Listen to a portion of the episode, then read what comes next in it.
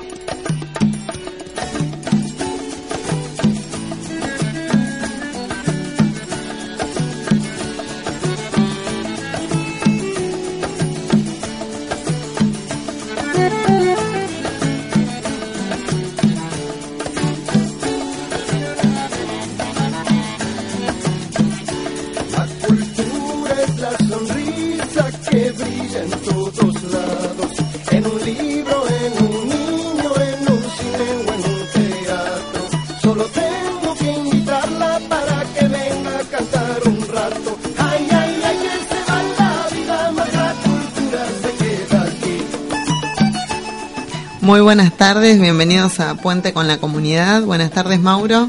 Hola, Wanda, buenas tardes. Buenas tardes, Emiliano.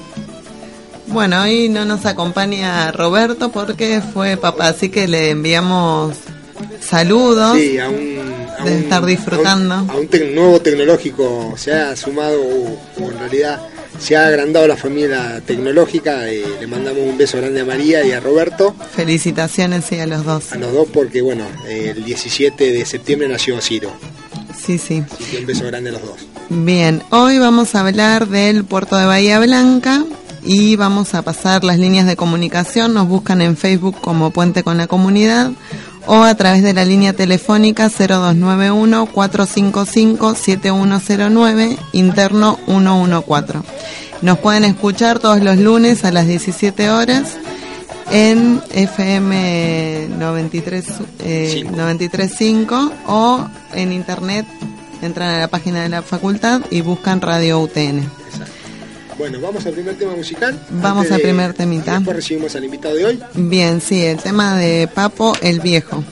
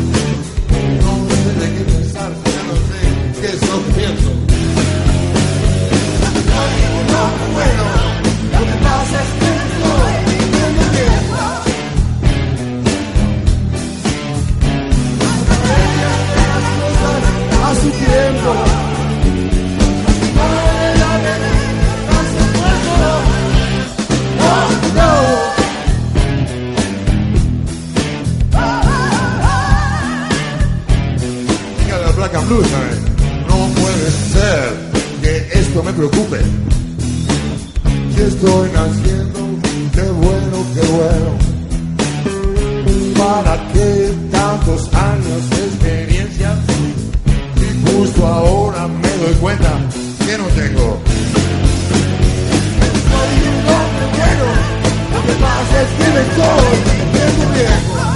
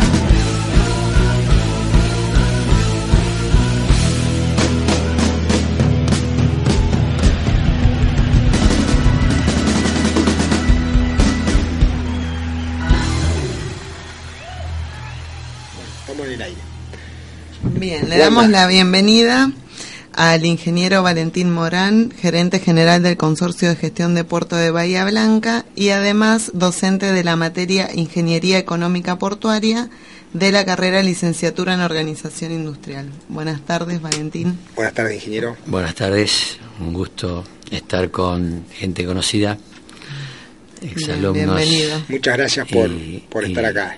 No, no, por favor, es un honor para mí que me hayan convocado porque permite de algún modo hacer conocer y saber de nuestras actividades que muchas veces por el bajo perfil que en general nos acompaña eh, no son quizás del todo conocidas. Entonces esta creo que es una buena oportunidad para poder este, hablar de este tema eh, libremente y tratar de esclarecerlo. Muchas gracias por venir. Eh. Gracias a ustedes. Bueno, en el año 2014 el Consorcio de Gestión del Puerto de Bahía Blanca cumple 21 años. Eh, desde el 1 de septiembre de 1993, el consorcio tiene a su cargo la administración y explotación del complejo portuario de Bahía Blanca y es históricamente el primer puerto autónomo de la Argentina, circunstancia que se concretó en el marco del proceso encarado por el Gobierno de la Nación destinado a la privatización o transferencia de todo el sistema portuario argentino que durante décadas fue operado exclusivamente por el Estado.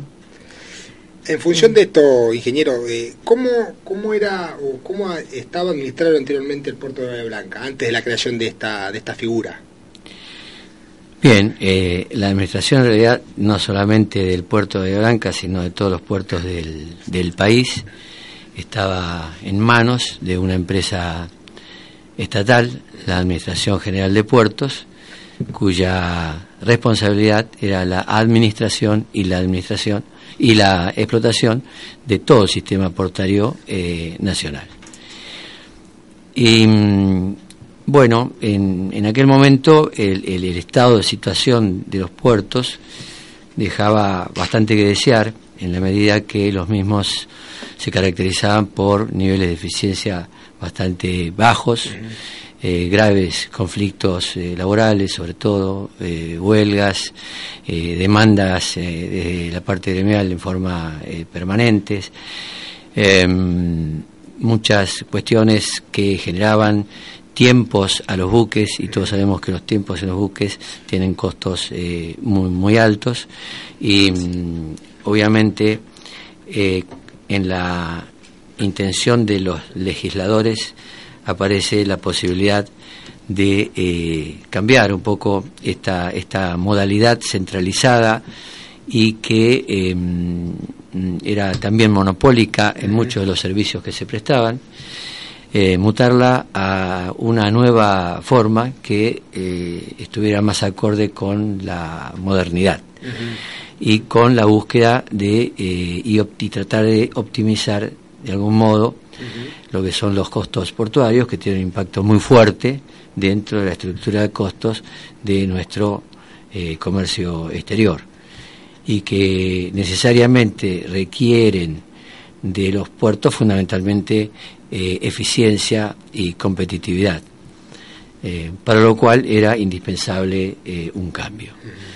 Y ese cambio se produjo a partir de la ley 24.093, impulsada y de algún modo concebida por eh, personas que desde Bahía Blanca hicieron fuerza para que esto funcionara eh, o al menos la ley saliera dentro de los eh, parámetros y las formas que nos que creímos que eran convenientes. Luego de haber analizado 15 variantes distintas de formas organizativas de puertos en todo eh, el mundo, antes de seleccionar la que en, finalmente se adoptó bajo la forma de un ente público no estatal, algo bastante raro desde el punto de vista eh, jurídico, pero que fue una solución realmente que dio resultados verdaderamente exitosos y que ha permitido eh, diversos resultados, insisto, desde el punto de vista tanto del desarrollo de infraestructura, de los eh, costos más competitivos de los que disponemos hoy, de inversiones cuantiosas de parte del sector eh, privado en base y apoyados en lo que consideramos uno de los pilares esenciales, que es el de la seguridad jurídica, que permitieron eh, relacionarse a la autoridad portuaria, esto es el Consejo de Gestión del Puerto de Blanca, con distintos eh, inversores que construyeron terminales, depósitos, y una diversidad de eh, instalaciones que aumentaron significativamente la capacidad del puerto.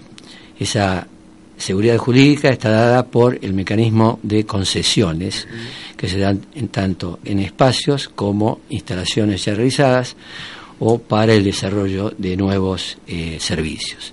Verdaderamente esto fue realmente bien recibido por los eh, los, las empresas que se dedicaban a esta actividad y permitió, permitió un fenómeno muy eh, importante en términos de, de, evolución y desarrollo, ya que en, en, el año 93, con el inicio del consorcio, había eh, nada más que seis terminales portuarias, ahora estamos llegando a las 12 con algunas uh, algunos proyectos en cartera todavía que van a sumar eh, algunas más eh, en el futuro en el futuro próximo y que van a generar un crecimiento cinco veces superior a lo que era la historia del consorcio hasta hasta ese momento el momento del, del cambio así que realmente eh, estamos satisfechos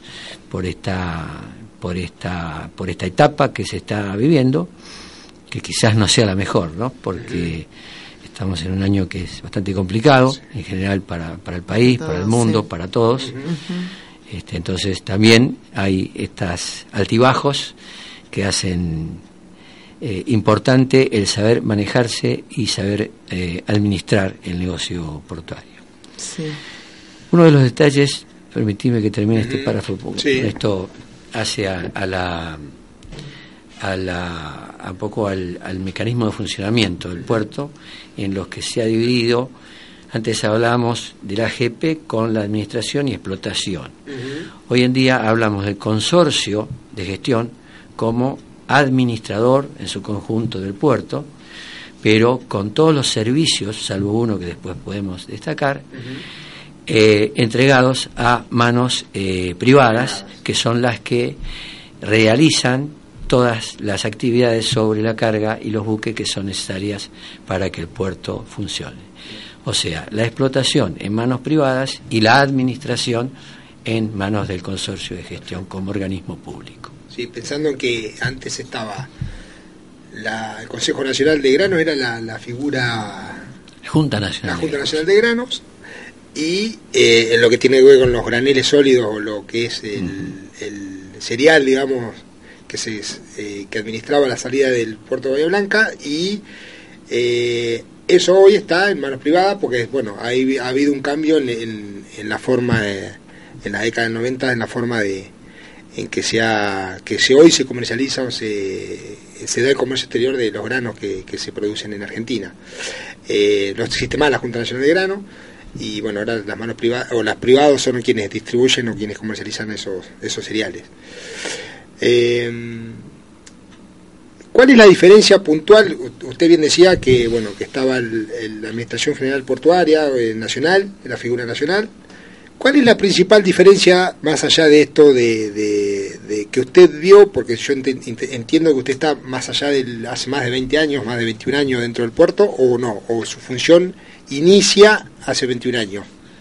No, no, no. Yo en realidad en el puerto entré en el año 76 eh, al servicio de una empresa exportadora de frutas en aquella época como control de calidad y coordinación de embarques. La principal diferencia que ve usted entre la figura actual que tiene hoy y lo que tenía antes de los 21 años, más allá de, lo que esto que explicaba, eh, usted ve muchísima más eficiencia. Eh, Argentina eh, se ha abierto al mundo y nos obligó a nosotros a cambiar las estructuras de los puertos o, fue al revés, eh, le cambiaron los puertos y después Argentina se abrió al mundo.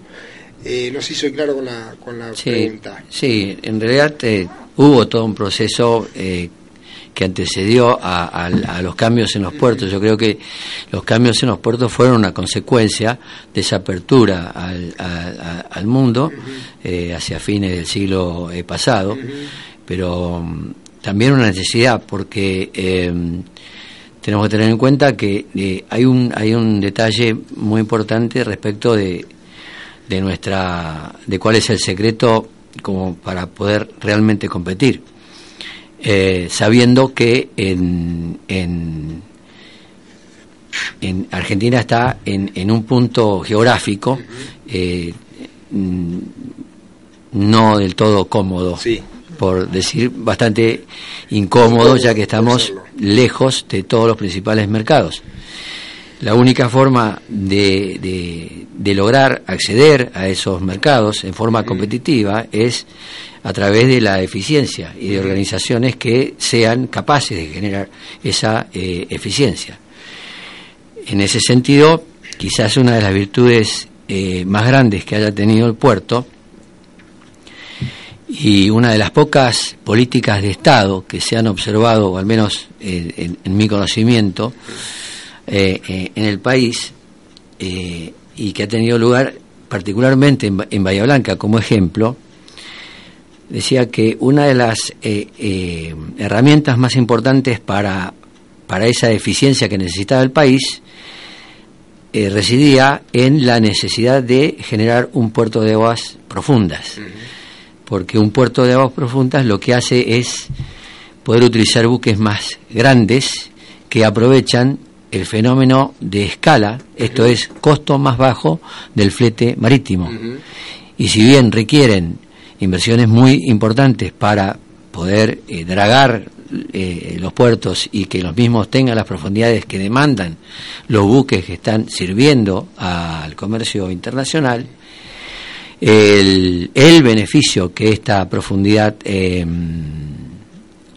eh, permite repaga tranquilamente los costos de dragado, tanto los costos de dragado capital, esto es mayor profundidad, como otros que tienen que ver con el que tienen que ver con el dragado de mantenimiento que se aloja este, como un costo habitual dentro de la estructura de costos de los productos y eh, los encarecen en forma permanente. Bien.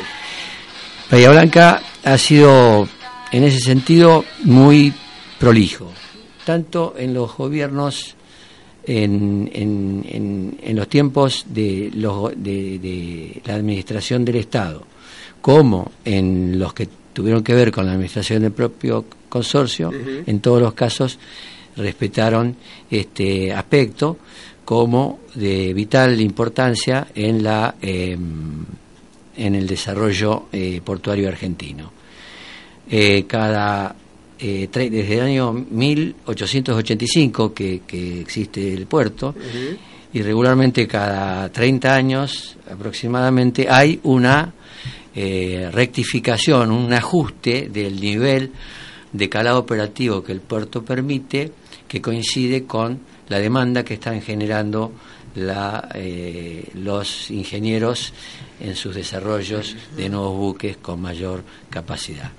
Eso ha sido históricamente eh, así y ha tenido eh, hasta el año 2007 un cambio en el que el actor principal deja de ser el Estado como el principal eh, desarrollador de puertos a través del dragado para dar lugar a las nuevas eh, estructuras eh, que surgen como el consorcio de gestión a partir de la ley.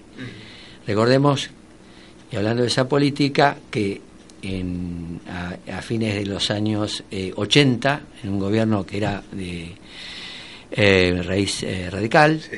Eh, el ministro Roque Carranza decidió que el país necesitaba un puerto de aguas profundas, que ese puerto por sus características debía ser Bahía Blanca porque era un puerto marítimo y tenía condiciones como para poder constituirse en, en ese puerto que el país necesitaba y con una inversión de 200 millones de dólares que hace el Estado, y en tres años eh, de construcción se llegó a esa capacidad que nos permitió tener 45 eh, pies. luego viene un proceso de eh, crecimiento y también con el proceso de crecimiento que se da por esta cantidad de terminales que se incorporan, en el año 2007 se identifica un, eh, un pequeño problema de inicio de congestión. Inicio de congestión en el sentido que eh, las capacidades, las dimensiones de la zona interior del canal y la profundidad eran insuficientes para poder asistir a la cantidad de buques que estaban eh, que estaban viniendo por el crecimiento que se había dado. Del comercio exterior, claro. Y es ahí en donde el consorcio de gestión hace la continuidad de lo que hacía el Estado antes. Es decir, invertir por sí mismo un monto de 64 millones de, dólares, para nosotros terriblemente importantes, pero que permitió doblar las zonas de operación y permitir también que se doble la cantidad de buques que hoy pueden entrar eh, con 40, y salir con 45 pies. Previendo para el año 2017 aproximadamente una nueva etapa que nos permita eh, alcanzar los 50 pies con el concurso de mareas. Esto tiene que ver con una eh, conducta y con un estilo que el consorcio practica virtualmente desde su inicio, esto es eh, en el año 93, en el año 94 nosotros hicimos el primer plan estratégico del puerto, el que trató de diseñar y contener los elementos de futuro y que eh, cuáles serían de algún modo las líneas, las tendencias a las que debíamos adherir para poder desarrollarnos y evolucionar adecuadamente. Ese plan, cada cuatro o cinco años, se va ajustando porque se adapta a las nuevas tendencias y con ese con ese rumbo generalmente tratamos de eh, seguir eh, evolucionando como lo hemos hecho hasta ahora. Bien. Em, ¿Cómo está conformado el órgano directivo del complejo portuario bahiense?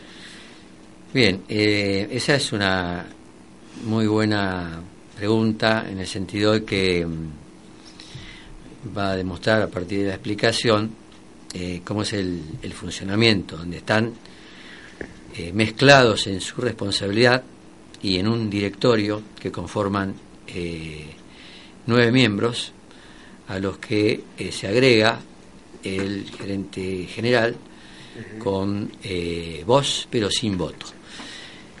Esos eh, nueve miembros representan a distintos sectores de actividades que tienen que ver con el tema portuario y el comercio exterior en particular. Así que vamos a ver que hay cinco representantes de sectores privados, donde están los, los armadores, los prestadores de servicio, los concesionarios, eh, los, eh, las materias primas y eh, las entidades que realizan en sí mismo las operaciones de comercio exterior. Cada uno de ellos tiene una banca dentro de ese directorio y comparten el mismo con dos representantes que mm, provienen del sector gremial, en este caso gremios marítimos o portuarios, y otros dos miembros que eh, son los representantes del sector público.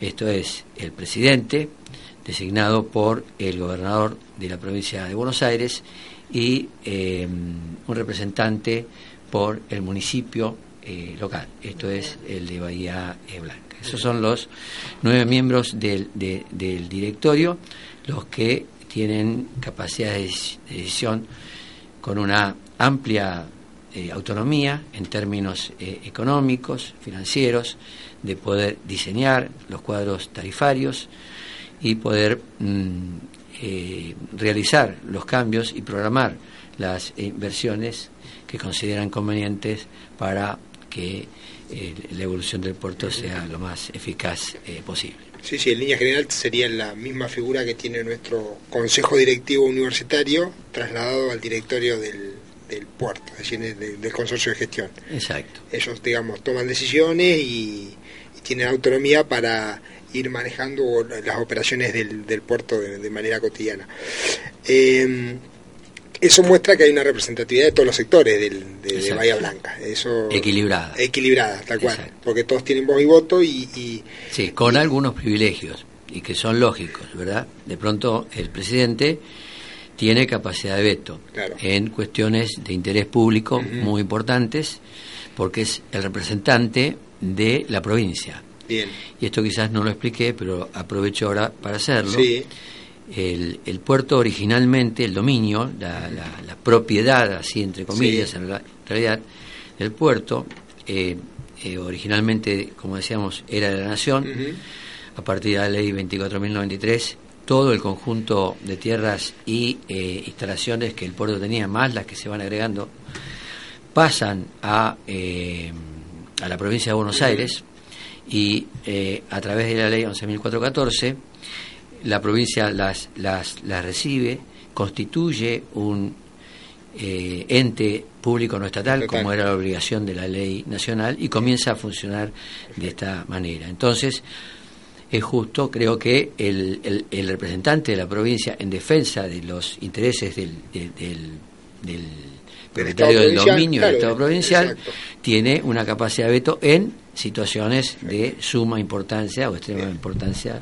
El resto se toman con distintos tipos de mayorías para eh, conciliar. En general se ha trabajado siempre en, consenso y tratando de eh, conciliar posiciones en lugar de enfrentarlas. La verdad que es un modelo para, para tomar en otros ámbitos de la vida. Lo digo como un externo porque pensando en esto de la representatividad y de la interinstitucionalidad, en otros casos, en, otros ejemplos en el mundo, ha dado buen resultado y bueno, este también es un reflejo de eso. Sí, creo que es un eh, ejemplo. Eso es tal cual. Sí, un ejemplo a nivel país. Sí, por eso. Y muy apreciado inclusive fuera del país. Sí, sí, sí, sí, eso es, es, cierto. Ayer justamente yo le comentaba antes de iniciar el programa, tuve la posibilidad de ver en Canal 9 el, el que mostraban el aniversario de los 21 años del consorcio y uno de los entrevistados comentaba acerca de que él como bahiense cuando recorre otras partes del mundo, mucha de la gente le menciona la figura del consorcio de gestión del puerto de Bahía Blanca como un ejemplo a seguir en otros estamentos. Así que bueno, eh, eso hace que,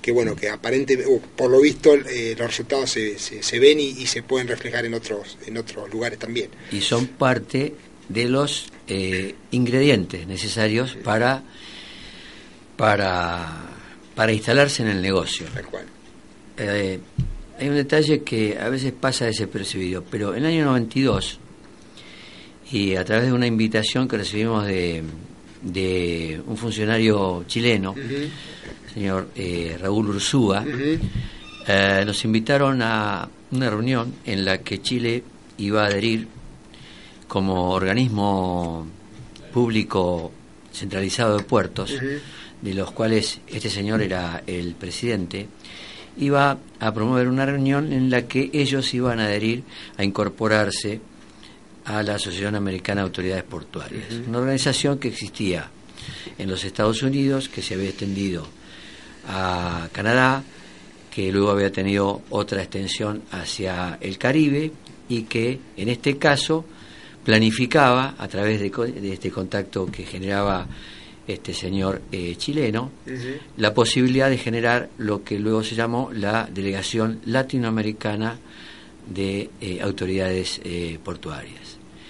nosotros fuimos a esa, a esa reunión, una pequeña representación, e integramos la, el grupo fundador de esa, de esa delegación, que hoy todavía persiste y que es realmente eh, fuente de muchísima riqueza en términos de conocimiento tecnológico, innovaciones en el mercado, eh, tendencias en los distintos sectores que confluyen en el mismo, contactos comerciales de distinta naturaleza, en realidad es sentarse eh, con los grandes que están en el mismo negocio en, en América e interactuar con ellos en la búsqueda de no solamente de negocios, sino de una socialización eh, que permite con un golpe de teléfono resolver problemas en el conjunto de amigos que uno colecta en ese tipo en ese ámbito en ese ámbito. realmente algo que nos ha beneficiado no se paga con plata realmente nos ha dado frutos muy muy importantes.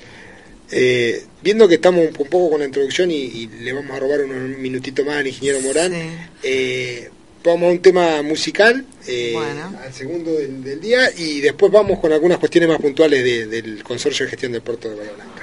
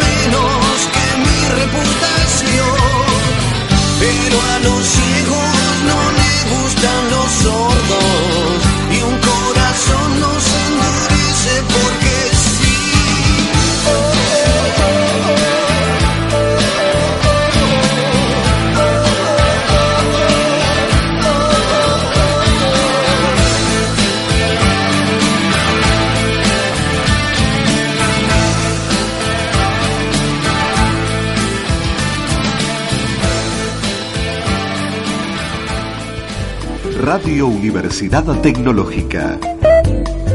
Música y palabras para acompañar tu día. Espacio Publicitario. Todo lo que está dentro de tu casa habla de vos. Y también de DAO Argentina. Porque en la indumentaria, en las cremas de cuidado personal, en los productos de higiene, tecnología y en los alimentos, están las soluciones de DAO.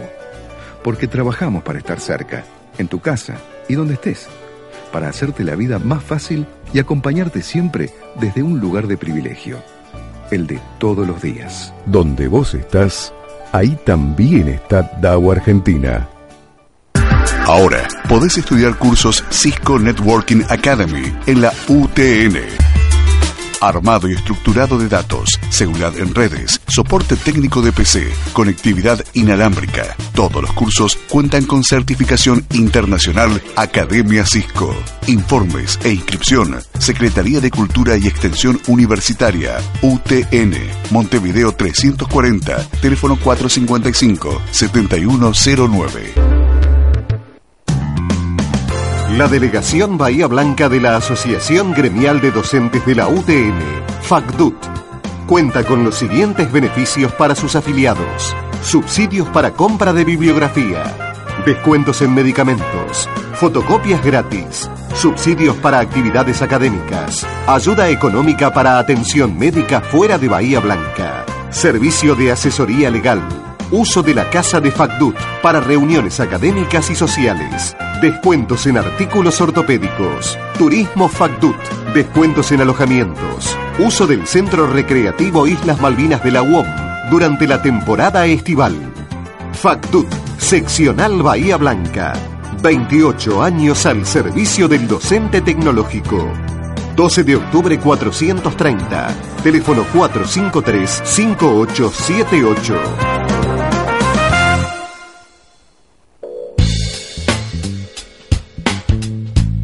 Estudia idiomas en la UTN, inglés, italiano y portugués. Todos los cursos con certificación oficial. Acércate al Centro de Idiomas de la UTN, Montevideo 340, teléfono 455-7109.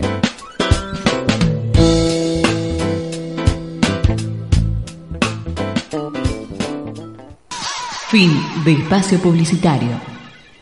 Bien, continuamos con el gerente general del Consorcio de Gestión del Puerto de Bahía Blanca, el ingeniero Morán, en esta entrevista muy amena y, y casi de amigo.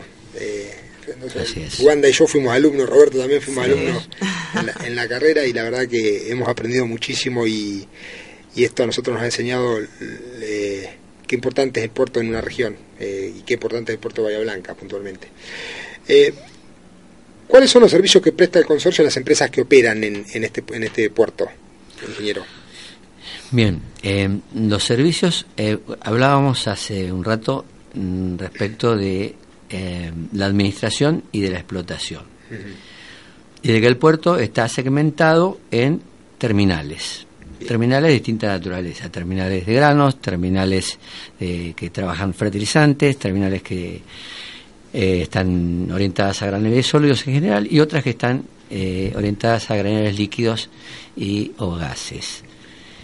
Eh, cada una de esas terminales virtualmente es un puerto en sí mismo uh -huh. y tiene un privado que realiza, que es su concesionario, y que realiza todos los servicios que eh, o provee todos los servicios que la carga y el buque demandan para realizar la operación portuaria Perfecto. marítima de que se trate. O sea que cada una de esas terminales se autosatisface desde que entra el camión con el grano hasta que el grano es depositado en la bodega y el buque toma el, el, sitio y abandona el sitio luego de haber terminado acá. Todos los servicios eh, que son prestados por ese concesionario en forma directa o servicios de terceros, amarradores, remolque, etcétera, etcétera, que el buque demanda para realizar sus funciones específicas. Y el, y el consorcio tiene una función administradora en general y no participa de la prestación de servicios, salvo en una excepción. El único servicio que no está en manos privadas es el servicio de control de tráfico marítimo, Bien. que ese lo ejecuta por sí mismo con seis eh, capitanes de primer nivel, eh, muy bien preparados y capacitados en, en, en, distintos lugares y países del mundo, eh, que tiene una motivación de suma importancia porque el riesgo más grande en general en los puertos lo tienen las operaciones marítimas de entrada y salida por eh, canales que son eh, bastante largos, uh -huh. 97 kilómetros de extensión, y operaciones entre mar abierto y una zona interior más eh, tranquila, pero que concitan los mayores riesgos dentro de todos los que hay que contabilizar como tales en general. Y esa, esa labor de control que eh, consiste en la identificación de cada buque en el momento en que eh, entran, ingresan a partir de la boya Faro, en el kilómetro 97, em, al sistema y que eh, asignan una, un código a cada buque que luego es traqueado a lo largo de todo el canal hasta el momento a que llega al sitio y en forma inversa en su, salido, en su salida y completa la operación fuera eh, del, sistema añadiendo no solamente toda la información de ese recorrido, sino también eh, con una base de datos que em, colecta toda la operación comercial que el buque realiza. Esta este servicio se presta en forma conjunta con eh, la Prefectura Naval Argentina, que tiene la responsabilidad de la conducción del buque en todo su eh, recorrido por el, por el puerto, eh, desde que entra hasta que sale, y que es quien mantiene la interlocución con el buque en lo que se refiere a las instrucciones que hacen a su competencia. Esto es la navegación específicamente, mientras que el consorcio lo único que hace es eh, eh, colaborar con eh, prefectura y dar la base instrumental del sistema que ha comprado el consorcio de Vessel Traffic System que recientemente estamos eh, eh, eh, estrenando la segunda versión, que es de última ya. De, es la, el último desarrollo que hay, que hay, en el mundo, ¿verdad? Es el que acabamos de comprar en una inversión de casi casi 2 millones de, dólares.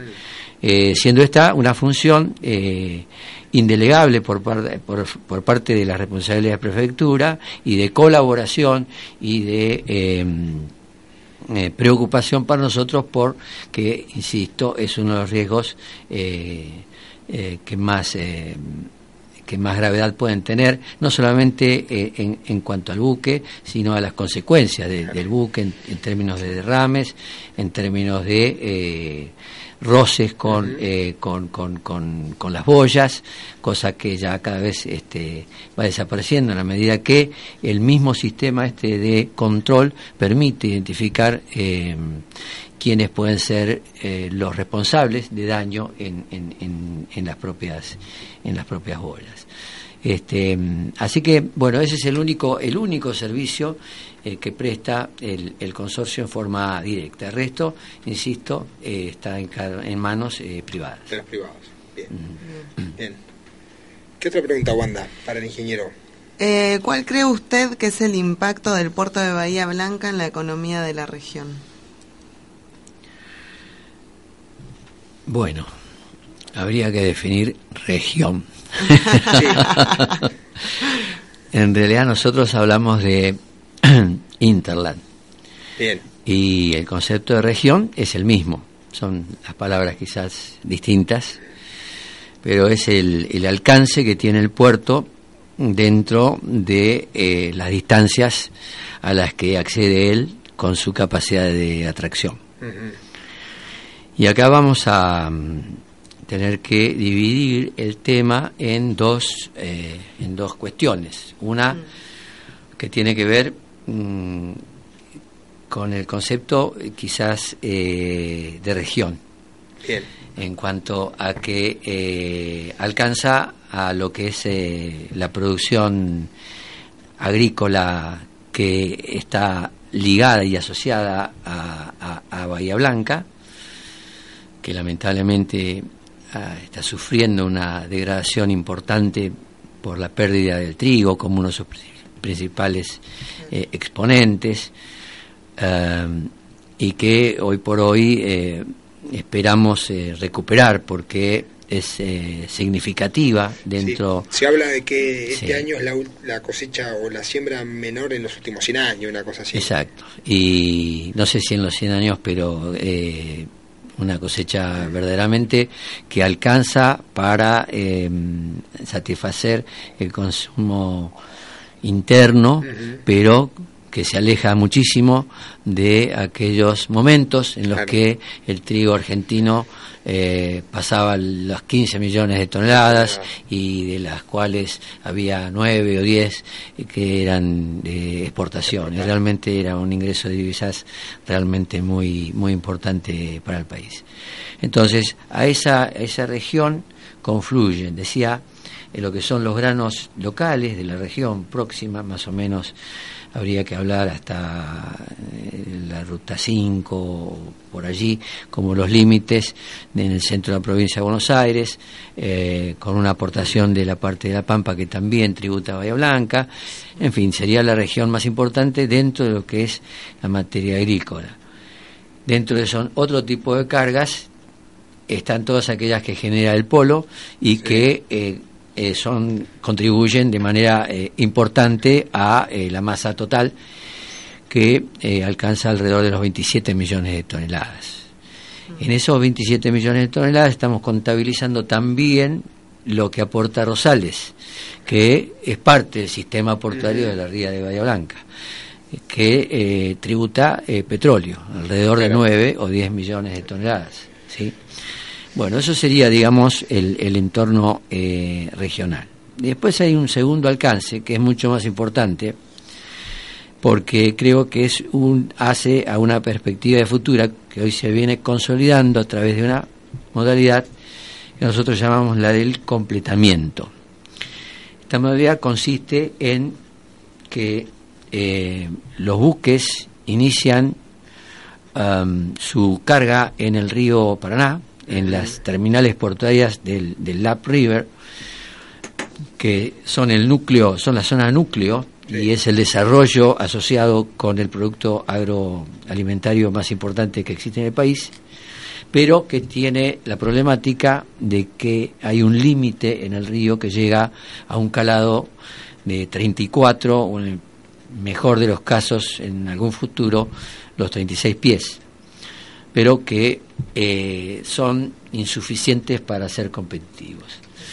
Por lo tanto, el mecanismo que se desarrolló consiste en llegar más o menos hasta mm, los dos tercios de la carga de un, buque Panamax o post-Panamax que tiene una capacidad de alrededor de 60.000 toneladas, dos tercios de la carga se eh, depositan en el upriver, se cargan en el upriver, y el tercio restante viaja el buque hasta Bahía Blanca, completa y sale con 45 pies, buque full, lleno y con el un flete que es mucho más bajo que cualquier otro que podamos este, conseguir en forma individual con otro tipo de buques. Esto hace, eh, ha llegado a mm, significar como carga en tránsito, es decir, no es carga propia, pero es carga en tránsito a la que el puerto le da un servicio que mejora su competitividad.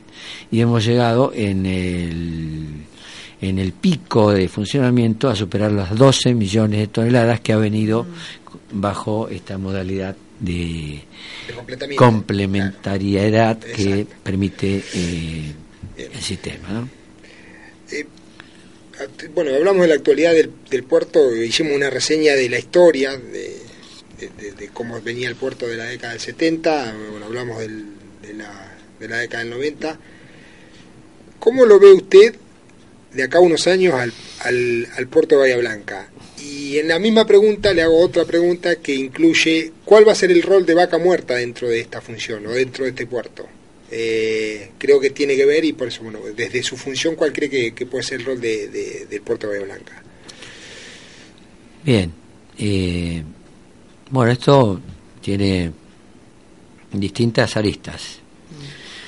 Eh, de algún modo hay una evolución en materia energética que alcanza no solamente a estoy hablando de la República Argentina en principio eh, abarca a los eh, combustibles o las fuentes de combustibles tradicionales base petroquímicos sí y eh, una nueva gama de eh, estos productos que tiene formatos distintos de explotación, características distintas de respecto de las de las que mencionábamos anteriormente, pero que vienen y están siendo desarrolladas a, a una velocidad bastante grande y que van a producir un impacto también de, eh, de, gran importancia en nuestro futuro. Creo que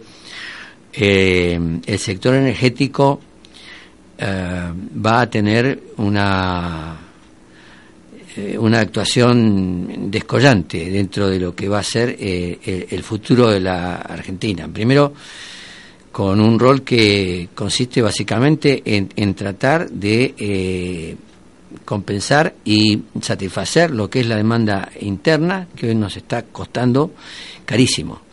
O sea que el desarrollo de, vaca muerta tiene como primera obligación satisfacer eh, ese, ese problema que hoy está este, de pronto generando una carga pesadísima en nuestras en nuestras reservas y por la, por la dimensión de los yacimientos que tanto en combustibles tradicionales como no tradicionales se ha eh, descubierto en toda la zona cordillerana, Mendoza, eh, Neuquén, un poco más al sur también, yacimientos realmente de eh, de, de, un nivel muy importante. Se habla del tercero en materia de, de shale gas y del cuarto lugar en el mundo en, en cuanto a eh, petróleo de, fracking, exacto, de, fracking, exacto. Así que mm, creo que la, la energía va eh, a ocupar un lugar preponderante.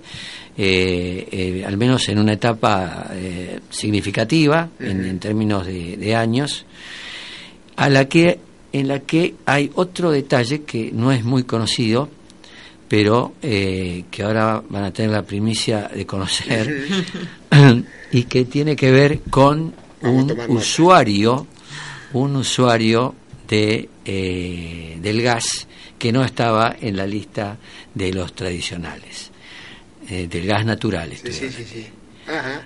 y que son los buques los buques hoy todos están ah. alimentados con combustibles líquidos, base fuel, sí. fuel marino. Bueno, eh, ya hay empresas eh, navieras muy importantes, Comerx y otras que están eh, por un tema básicamente de costos y de logística eh, eh, intentando mm, buscar las formas más eh, económicas de transferir o de cambiar los sistemas de propulsión. Sí, convertir, claro. Convertir a, a gas natural. un poco más adelante, un poco más adelante, tenemos otras evoluciones en materia, sobre todo marítima, de mm, diseño de los buques en cuanto a su hidrodinamia, por un lado, y por el uso, aunque parezca mentira, de recursos muy viejos, pero utilizados con una tecnología muy moderna. Estos recursos son las velas, aunque parezca mentira. Son velas rígidas y velas inteligentes que tienen sistemas que permiten que automáticamente las mismas se adecúan para colocarse de popa al viento y aprovechar la propulsión del mismo como complemento, por supuesto, no como sustentante, sino como complemento de lo que son las nuevas, los nuevos desarrollos en materia de gas. Con lo cual, no solamente se produce un ahorro en este, en este aspecto, sino que eh, tiene otra virtud mucho más importante y que es la, eh, que los gases que se desprenden con esta combinación de gas y, velamen eh, son de mucho menor cuantía. Se habla de hoy lo que es un 70% en dióxido de carbono y eh, pasar a un 30% en, en el mismo tipo de, emisión. Así que esas son innovaciones que, que van a, eh, bueno, que nosotros hemos visto ya desarrolladas, eh, por lo menos mundo, sí, en, en esta organización en la cual de la cual comentábamos y que eh, son el, hoy hoy la, la gran noticia del, del momento por por lo eh, repentina que fue y que va a tener una eh, también eh, rápida implementación en, en cuanto al diseño, ¿no? diseño y eh, construcción. Bueno, Bien. la verdad que uno podría quedarse una o dos horas más hablando con el ingeniero Morán Sí, porque el pantallazo que nos ha dado acerca del sí, consorcio y nos quedaban preguntas por hacer, pero lamentablemente hemos llegado al final del programa, ya son casi las 6 de la tarde y bueno, desde ya agradecerle en nombre de toda la Universidad Tecnológica su presencia acá en, en este programa de radio. Eh, la verdad que bueno, esperamos en el corto plazo volver a invitarlo para que continuar con esta con esta explicación que usted nos dio sobre el consorcio, sobre el puerto, sobre lo que se viene en tecnología marítima portuaria. Eh, se nota que, que la información manejan eh, información de primera mano y, Sí. y bueno, eso nos hace a nosotros, bueno, eh, querer agradecerle por esto que usted nos comenta y poder informar a toda la comunidad universitaria acerca de, la función del consorcio. Así que bueno, agradecerle y esperar que en el corto plazo poder invitarlo nuevamente y que pueda usted estar presente aquí en, nuestro programa de radio. por la compañía. Bueno, yo Eh. también tengo que agradecerles a ustedes como alumnos en algún momento, ahora como eh, compartiendo esta mesa que me permite no solamente el placer de dialogar con ustedes, sino también de eh, llevar información quizás para esclarecer, para que Bien, todo el mundo comprenda un poco más cómo funcionan los, los puertos y de ese modo cumplir con un objetivo que creo es es importante. Así que, insisto, muchas gracias y hasta cualquier momento, con mucho gusto, puedo estar con ustedes nuevamente. Muchas gracias. gracias, Bueno, muchas Buenas gracias. tardes. Eh, nos despedimos hasta el próximo lunes a las 17. Que tengan Esperando con Roberto, Sí. seguramente. Así que bueno, saludos y nos vemos el lunes. Hasta el próximo Nos lunes. escuchamos.